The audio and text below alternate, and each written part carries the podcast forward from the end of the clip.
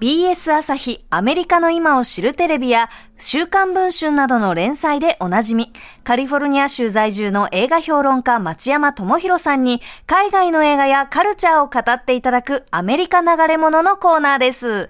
町山さんはい、町山です。よろしくお願いします。よろしくお願いします。えっ、と、先週はバレリーナと私はモーリーン・カーニー正義を殺すのは誰の2本をご紹介いただきましてありがとうございました。ありがとうございます。で、私もデカミちゃんも見て、両方見ましたね。はいあ、うん両方。はい両方見ました見ました。はいあの、モーリーン・カーニーの方はちょっと試写場をいただいてそうなんですよ。いただきまして。はい、試写であはいはい拝見いたしました。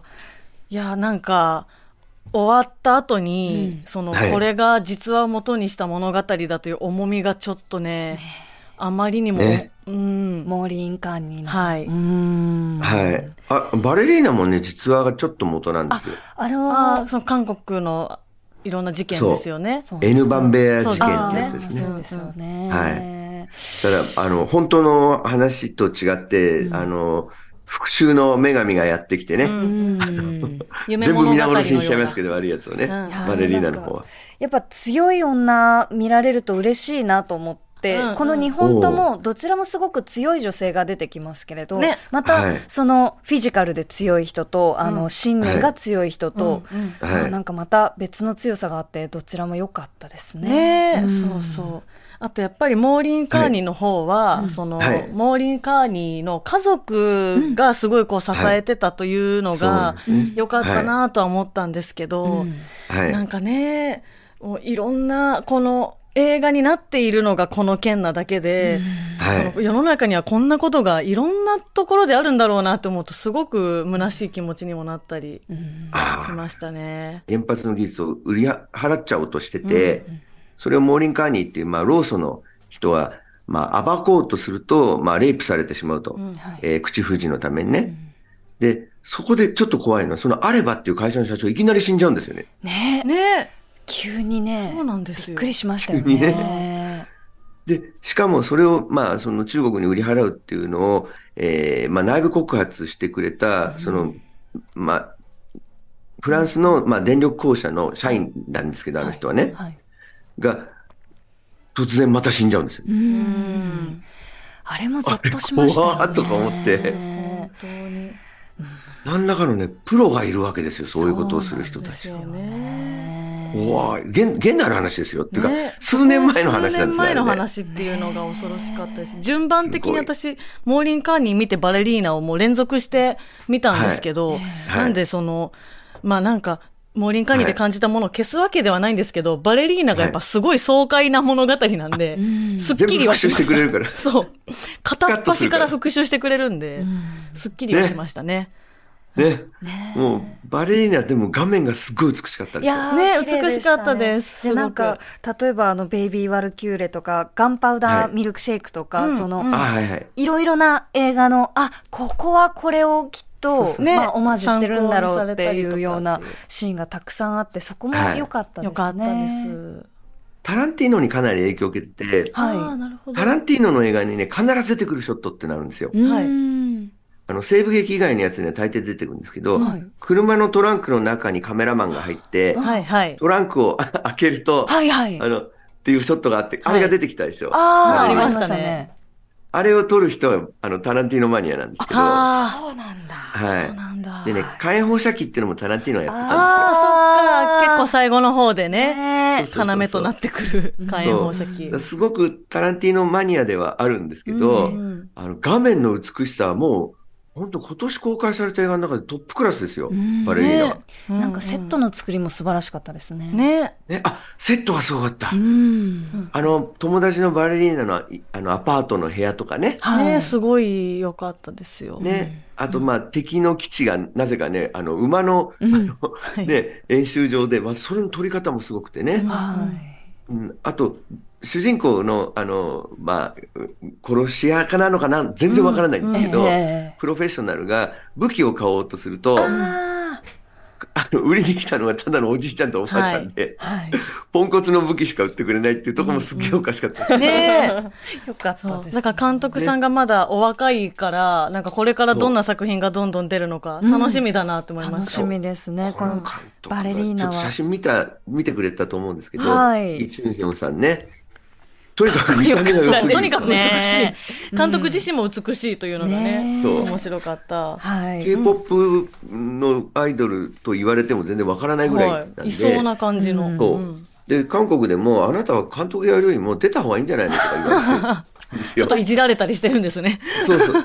だ僕は性格的にね、こうして撮った方がいいというかね、そういうアイデアが出ちゃうから、性格的に向いてないから監督やりますって言ってましたね。なるほどね。はいこのバレリーナはネットフリックスで配信中なので、まだの方はぜひご覧ください。はい。ということで今日は、はい。はいえっと、バレリーナも、まあ、私はモーリン・カーニーも、はい実は、あまあ、非常に嫌な実話が元なんですけど、今回はもう超嫌な実話の映画化で、はい。もうすでに先週20日から日本でも公開されている、えーキラーズ・オブ・ザ・フラワームーンという映画を紹介します。はいはい。Hey, it's Kaylee Cuoco for Priceline. Ready to go to your happy place for a happy price? Well, why didn't you say so? Just download the Priceline app right now and save up to 60% on hotels. So, whether it's Cousin Kevin's Kazoo concert in Kansas City, go Kevin, or Becky's Bachelorette Bash in Bermuda, you never have to miss a trip ever again. So, download the Priceline app today. Your savings are waiting. Go to your happy place for a happy price. Go to your happy price, Priceline. えこれはレーナルド・ディカプリオ主演なんですが、えっと、えー、デカプリオってどういうイメージですか？どういう俳優さんなんですか？あの、お二人の世代では。でもやっぱ一番代表作というか、タイタニックの、あの、はい本当に美しい俳優さんっていうイメージ。あとは最近の、その 若い恋人とばかり付き合って別れるというイメージ。そう、すごいちょっと極端なイメージを持ってますね、私は。あと、はい。ウルフ・オブ・ウォール・ストリートとか、うん、うん。あはいはいはい。あのこう、パーンと弾けた、その大人になってからのレオ様、うん。かっこいいな、俳優として、感じ。ウルオブ・ストリートとか、なんか、こんなことやるのって SM されたりしててね、はい。ここまでやる必要があるのかと思ったんですけどね。はい。えー、まあ、ディカプリオはとにかくね、その辺ではね、すごいことで、その2枚目とか、いい役とかをあえてやらない方向に振ってますね、最近はね。はい。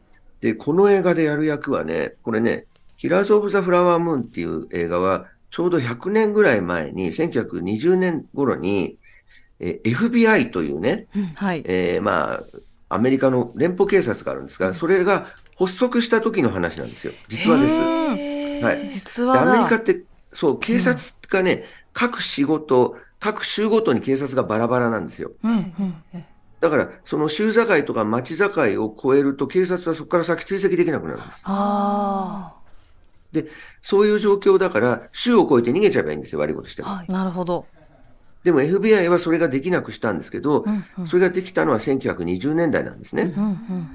で、それまではもう各州、各その市の警察が独立して動いてて、だから腐敗しちゃうんですよ。ね。で、えーその時の話で最初彼は、えーこの映画のヒーローであるその FBI の捜査官を演じてほしいって言われて、えーまあ彼は引き受けたんですけども、ディカプリオは。はい。それよりも僕はそうじゃない、もう一人のアーネストという人の役をやりたいと言い出して彼が。それで彼の主人公のアーネストという人を主人公にした話に全部作り変えたんですよ。へえ。原作は FBI の話なんです。え、自分で、自分でガラッと変えちゃったんですね。犯人なんですよ。ほう、犯はいで、これどういう話かというと、もうすごくややこしいんで、説明だけで終わっちゃうと思うんですが、時間が。はい。まず、オセージインディアンと言われる、オセージ族と言われている先先住民の人たちがいるんですね。はい。はい。で、この人たちはカンザスというアメリカのちょうど真ん中あたりにあるところに住んでた人たちなんですけども、はい。えー1870年代に強制移住させられて、オクラホマ州という、まあ、西部の一番荒野のひどいところに、えー全員でもう移住させられちゃうんですよ。うん、うん。で実は1830年から1870年にかけて、アメリカでは各地のその先住民の人たちをそのオクラホマに強制移住させてるんですよ。土地が欲しいから。はい。ひどい話でね。うんはい。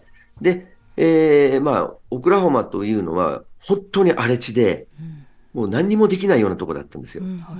で、そこで、もうそれまで肥沃なとこで育ってきた、えー、先住民の人たちはもう地獄のようなサバイバルをさせられて、ものすごく死んでるんですけど、ところがそのオセージ族が住んだ土地で、えー、1800年代の終わりに石油が出ちゃうんですよ。おおね？はい。で、その頃は石油がそんなに価値のあるもんじゃなかったんですよ。ガソリンエンジンがまだなかったから。はい、はい。ね。ところが、えーそのオセージ族が裁判で、この石油の権利は我々にあるというふうな訴えを起こして勝っちゃうんですね。うん、うん。で、えーその石油の権利の10%かな？を得ることになってから、自動車が発明されちゃうんですね。お大きい。はい。はいで、フォードが自動車を大量生産して自動車の時代になっちゃうんですよ。はい。で、石油が大量消費の時代に突入して、このオセージインディアンの人たち、オセージ族の人たちは、莫大な利益を得るんですね。ね、一気に立場がというか。そうなんです。それまでもう本当にもう着るものもなく食べるものもなかったんですけど、彼らは。そこからもう車に乗ってですね、外国旅行をして、お屋敷に住んで、え白人のメイドさんを使うっていうぐらいになっちゃうんですよ、みんな。で、そこで、なんだよね、野郎っていう、ものすごく悔しがるわけですね、白人が。うん、追いやったけれどってことですよね。ね。で、そこで牧場を経営してるヘイルという男がいて、はい。それロバート・デ・ニーロが演じるんですけども、おね。で、あの野郎どものね、金を踏んだくってやりたいなと思ってるわけですよ。ーはい。それこそ、インディアンのくせにみたいな差別的な考えで。うん。ただ彼は、えー逆にですね、その先住民の人たちの、まあ、相談役になってですね、はい。で、お政治族の言葉まで覚えて、彼らの儀式とか集会にも、まあ、出席してですね、ものすごく信用されるんですよ。はい。白人はもう差別してるやつばっかりだけど、彼は本当に俺たちのこと分かってくれるってことで。でも本当は金を狙ってるわけですよ。うん。ね虎視眈々とやってるわけですね。そうなんですよ。で、そこにディカプリオが来るんですね。ディカプリオは第一次世界大戦に行って帰ってきた、そのヘイルの甥っ子なんですよ。はい。ヘイルには息子がいなくて、んで、えーディカプリオを扮するアーネストという男には、まあ家族がいないんですね。だから、その悪い悪いそのデニーロ扮するヘイルという、えー牧場主を自分の父親のように慕うんですよ。うん。そしたらこう言われるんですよ。はい。そのヘヘイルと親父からね、親父代わりのおじさんからね、はい。お前な、あの、大政治の女と結婚しろって言われるんですよ。ほは誰かがだまくらかして。あ。はう。い。ん。ね。それで彼らの財産を相続するんだとうん。言うんですね。で、そういうこと言われて、なんだ困っちゃったな、みたいに思ってるんですけど、ディカプリオは、はいディカプリオはじゃねえや。アーネストは、デカプリを扮する。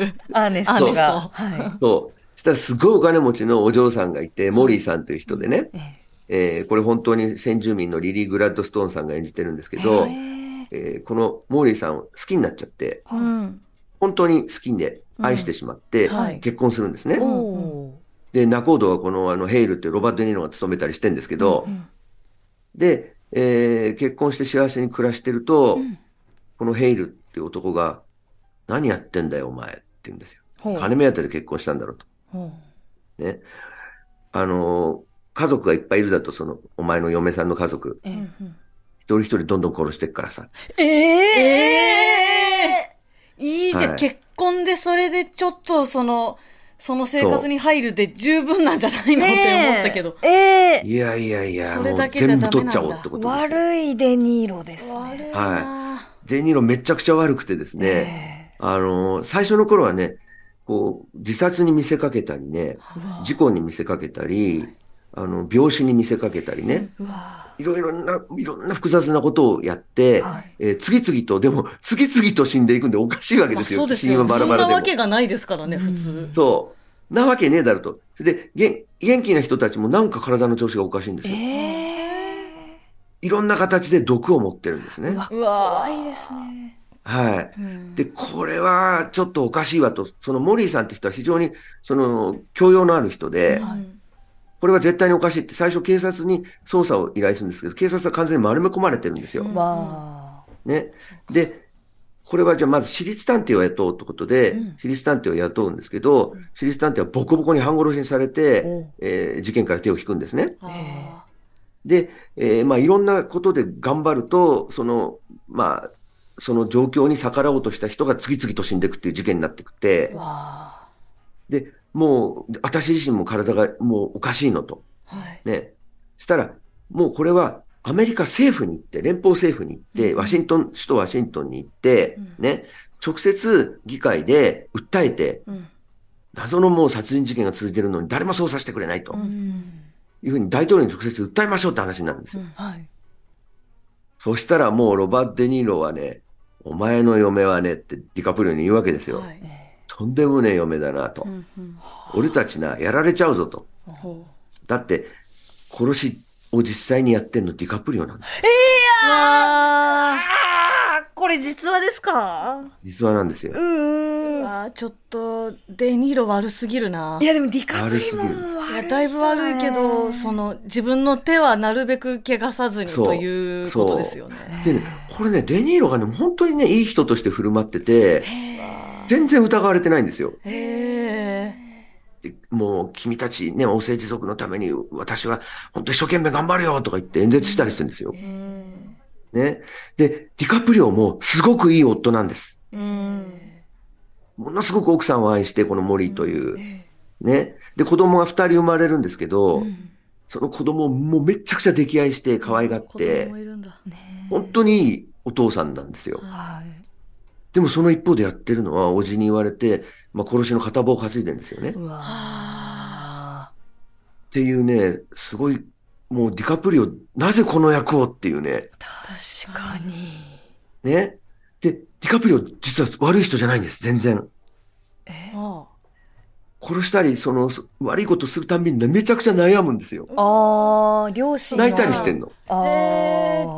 なんか、普通に考えたら、そんなことできないって突っぱねれるんじゃないかとか思うけど、うんやっぱこの時代の、まあなんか、おじと甥っ子って関係性とか、他にはい。デニーロが嫌な嫌な意地悪親父で、はい。ディカプリオが徹底的にその虐待されるって映画なんですよ。コントロールされて。続きみたいですね。ねんか映画の中でなんですよ。。続きか、この映画と思いましたけど。ね。だからもう精神的に完全にコントロールされちゃって、デニーロに、はいディカプリオが。もう何にもできないんですよね。で、その、お前の嫁は俺たちを追求しようとしてて、ね、もうそれこそ連邦政府まで引きずり出してきたと。はい。お前分かってんだろうなと。お前の嫁は、あの、糖尿病だと。うんあの、あのね、先住民の人たちって糖尿病率がものすごく高いんです。そうなんですか。日本人も高いけどね、はい結構ね、え20%ぐらいですよね。はい。先住民の人たちってね、50%近いんですよ。糖尿病結率が。構、いらっしゃる。そうですね。結構。そう。で、その糖尿病だからインシュリンの注射を打つだろうと。はいね。その時に毒を混ぜる。うわだからちょっとそういう、なんかね、見せかけやすいんですね。糖尿病の人が多いと。そうなんですよ。糖尿病って突然死があるんでね。そうでね心臓止まったりするんで。ね。で、えっつって、俺の奥さんなんですけどって言うと、お前はな、金目当てで結婚したはずなのになんか愛しちゃってよ。なんか子供二人も三人も作って何やってんのお前って言われるんですよ。ええおじさん。ちゃんとおじさんも気づいてよ、愛というものに。本当だよね。人生は石油だけじゃなよ。ないいんだ。よ。ねえ。でね、泣きながらね、その毒入りのインシュリンの注射を自分の奥さんに打つんですよ。え打つんですか？え町山さん、これ喋っちゃっていいんですか？